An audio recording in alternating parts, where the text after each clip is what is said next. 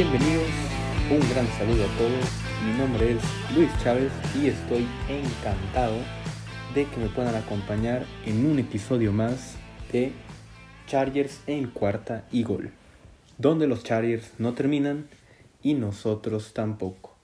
Recuerden que pueden seguirnos en nuestras redes sociales. A mí me encuentran como arroba luischavez08 en Twitter y a la cuenta de este programa de Chargers en cuarta y gol la pueden encontrar también en Twitter como arroba cuarta abreviado 4TA y gol Chargers.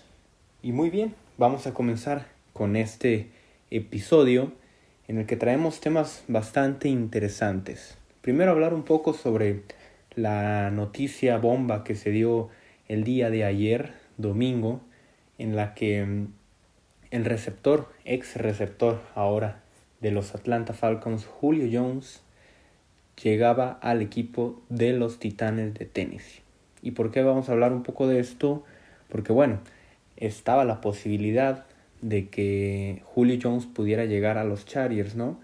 Era algo que estaba en el radar y que al final, por el precio que se pagó al equipo de Atlanta por Julio Jones, que fue una segunda y una cuarta ronda, a cambio también los Titans recibieron una sexta, creo que cualquier equipo en la NFL hubiera estado dispuesto a pagar esto. En realidad, si el equipo de Chargers no ofreció algo como esto al equipo de Atlanta, lo vería mm, un poco mal porque en realidad Julio Jones hubiera llegado a, mejorar bastante esta posición de receptor en el equipo. Pero en realidad pues era solamente un, una posibilidad y ahora Julio pues llegó a el equipo de los Titans. Veremos si llegara algún otro agente libre, que lo veo muy complicado la verdad, sobre todo en cuanto a armas ofensivas se refiere, porque en toda la unidad ofensiva, que en un momento hablaremos un poco más sobre ella, se tienen a bastantes jugadores y que pueden llegar a dar un salto de calidad en esta temporada. Y ahora sí, vamos a, lo que tenemos planeado para este gran episodio. Hablaremos sobre la conferencia de prensa que dieron los dos coordinadores de los Chargers, me refiero a el coordinador ofensivo Joe Lombardi y al coordinador de equipos especiales Darius Swinton. Estos dos coordinadores, que como sabemos llegaron junto a Brandon Staley, pues son nuevos en el equipo y se nota que han llegado con muchas ganas ¿no? de, de cambiar a este equipo. Vamos a comenzar a hablar sobre los temas que tocó Joe Lombardi y vamos a hacerlo básicamente por cada una de las posiciones de esta unidad ofensiva, porque en realidad, aunque fue un poco, pero habló prácticamente de, de toda la ofensiva de los Chargers, algo que nos va a ayudar mucho a, a poder ver cómo será el futuro de este equipo en cuanto a la ofensiva. Comenzamos hablando entonces por la línea ofensiva. Aquí mm, Lombardi habla un poco sobre cómo el que hayan podido asistir la mayoría de los jugadores, todos los jugadores de la línea ofensiva, a estos entrenamientos que comenzaron ya de la semana pasada, estos entrenamientos voluntarios, hay que aclarar, han ayudado mucho al equipo, porque incluso Corey Linsley, que es un jugador pues ya veterano y con mucha experiencia, estuvo ahí y él comenta cómo, cómo ha llegado a ayudar por toda la experiencia que él transmite y cómo desde el día uno literal tomó el control de la línea ofensiva.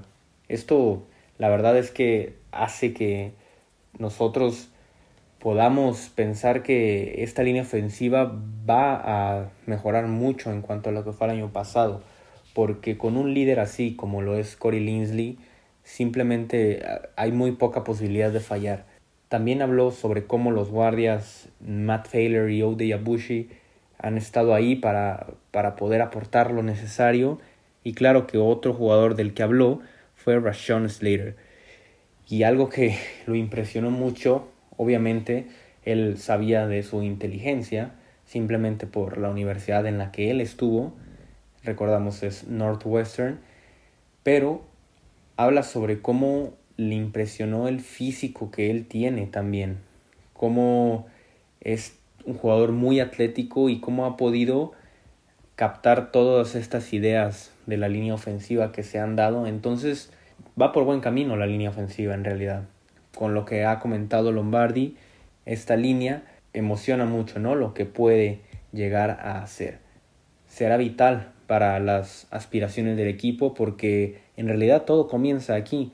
Con una buena línea ofensiva, todos pueden funcionar, ¿no? El ataque terrestre, tener más tiempo para el coreback, esto ya podría ayudar entonces a los receptores. Hablamos de pues, los mismos wide receivers y los tight ends. Entonces, la línea ofensiva es muy, muy importante. Y a lo que nos comenta entonces Joe Lombardi, esta línea ofensiva, ya que comience la temporada, estará a tono para poder afrontar este reto. Vamos ahora entonces a hablar un poco sobre lo que comentó Joe Lombardi de Justin Herbert.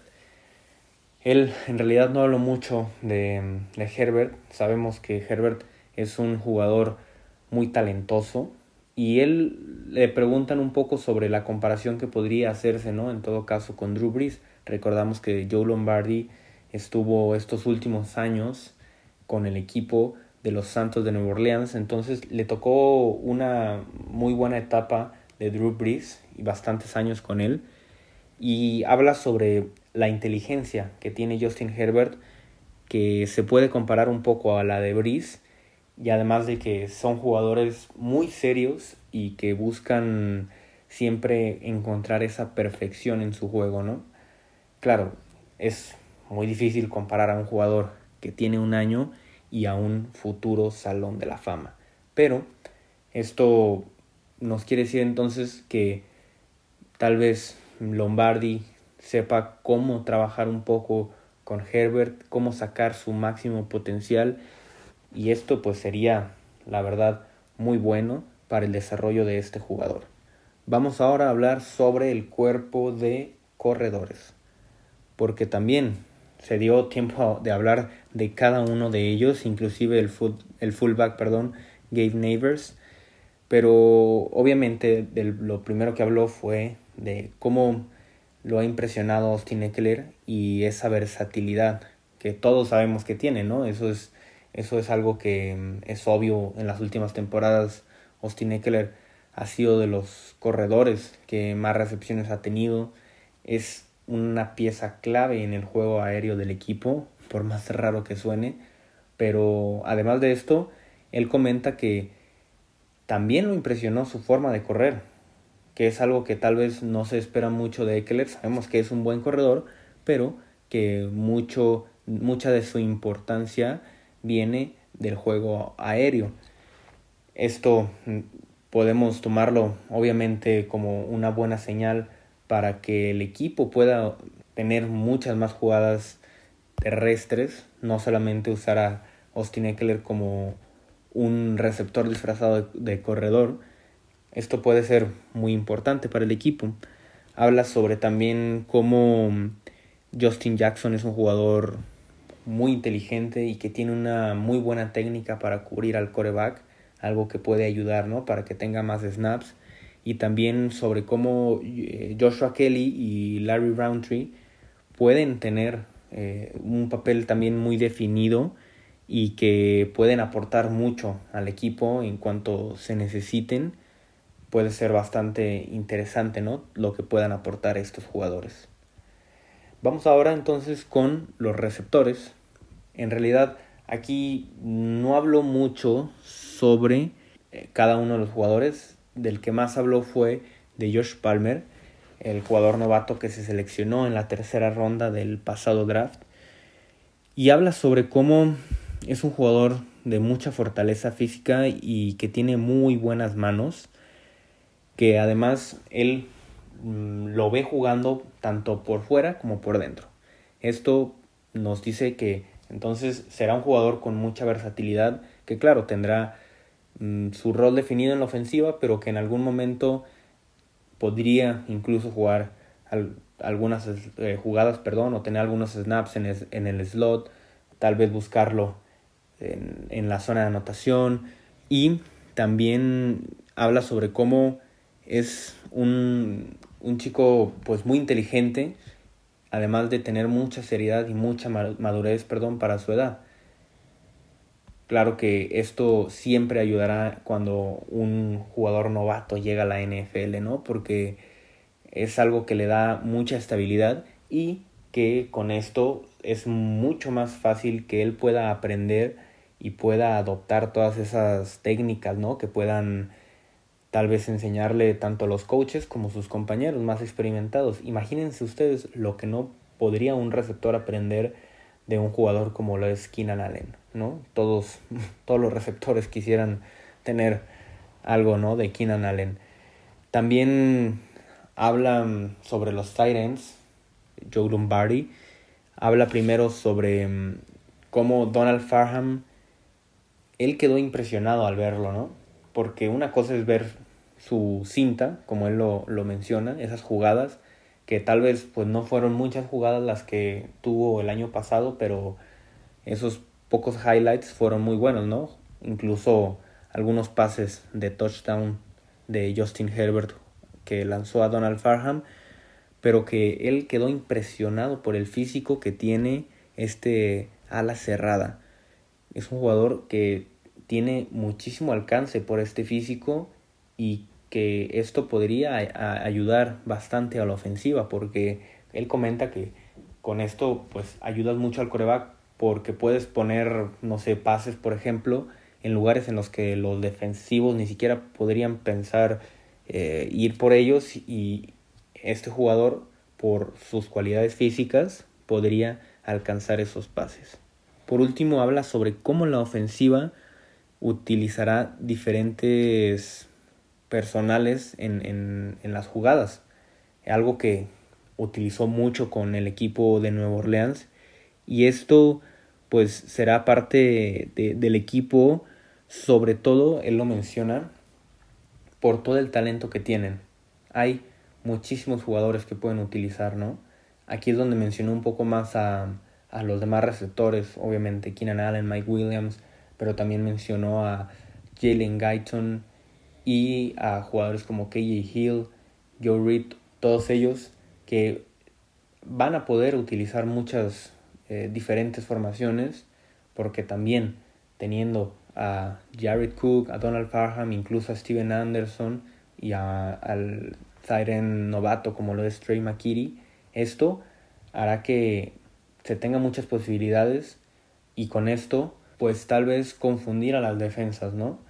Es, es algo de lo que él habla un poco, como teniendo esta iniciativa de cambiar el personal, la defensa tiene que adaptarse a lo que haga la ofensiva, obviamente, pero tú puedes llevar mano sobre eso, ¿no? Esto es algo muy interesante, veremos cómo lo aplica eh, Lombardi ya en, en, en la temporada y cómo funciona y si puede funcionar, porque si sí funciona, será ya un estilo que podrá definir ¿no? a, la ofensiva de los Chargers. Y para terminar, vamos a hablar un poco sobre la conferencia de prensa que dio Derry Swinton y hablar sobre cómo él pues busca implementar esta nueva cultura ¿no? en el equipo, olvidar todo lo que fue para, para ellos, para, el equipo, para los equipos especiales la temporada pasada, que como recordamos pues fue básicamente un desastre. Ningún, ningún partido se salvaba esta unidad de equipos especiales. Entonces él comenta sobre que sobre todo con ya teniendo estas eh, sesiones mm, presenciales y no por vía Zoom, los jugadores pueden entender y captar mucho más sobre todo lo que los entrenadores quieren expresar, ¿no? Y quieren dar a entender. Entonces, esto será una ventaja y para poder mejorar a, esto, esta unidad de equipos especiales será vital. Sobre todo, pues bueno, como comentamos, para incorporar al nuevo sistema, ¿no? Habla sobre un, jugador en específico que es Amen. Él simplemente así le dice. Recordamos que su apellido es muy difícil. Vamos a intentarlo. Es Amen Okbongemiga. Vamos a dejarlo como, como Derry Swinton, como Amen. Puede, puede encajar muy bien en los equipos especiales. Es un jugador que, mm, como recordamos, llegó por la vía de los undrafted free agents y que mm, esto hace que tal vez un poco más difícil que Amen pueda encontrar su lugar, pero que él fácilmente podría llegar a los equipos especiales porque es un jugador pues muy versátil y que tiene muchas cualidades. Es algo de lo que habla Derby Swinton. Y no solo con él, ¿no? Con más de los undrafted free agents y algunos otros jugadores que puedan aportar sobre todo a los equipos especiales. Por último habla sobre el pateador, que también llegó como agente libre no drafteado. Hablamos de Alex Kessman, este pateador de Pittsburgh, y sobre cómo a este jugador pues lo habían estado observando desde hace mucho y pudieron pudieron traerlo al equipo ya que eh, es un jugador que les gustaba por toda la fuerza que tenía pues en su pierna, ¿no? con la que patea y cómo también tiene mucha madurez y que este jugador pues prácticamente ya tiene el nivel para jugar en la NFL. Que tal vez tarde uno o dos años para, para poder adaptarse, pero que las cualidades las tiene y que muy seguramente lo veremos triunfar, es lo que Swinton comenta. Esperemos que junto a tal vez Tristan Vizcaíno o que Michael Badley pueda renacer su carrera. Si no, pues esta sería la opción, ¿no? Alex Kessman, alguno de los tres, el que sea, pero que, que ya no le cueste más partidos al equipo, eso es lo único que, pedimos, ¿no? Y pues bueno, estos fueron algunos de los temas que se tocaron en esta conferencia de prensa sobre, sobre todo estos dos coordinadores, el coordinador ofensivo y coordinador de equipos especiales. Agradezco mucho que nos hayan acompañado. Recuerden que pueden seguirnos en nuestras redes sociales. A mí me encuentran en Twitter como Luis Chávez 08 a la cuenta de este programa como arroba cuarta y gol Chargers. No olviden tampoco seguir a la cuenta de YouTube de cuarta y gol, así como también en Twitter, en Instagram, porque a pesar de que estamos en off-season, seguirá habiendo mucho contenido, porque los Chargers no terminan y nosotros tampoco. Cuarta y gol.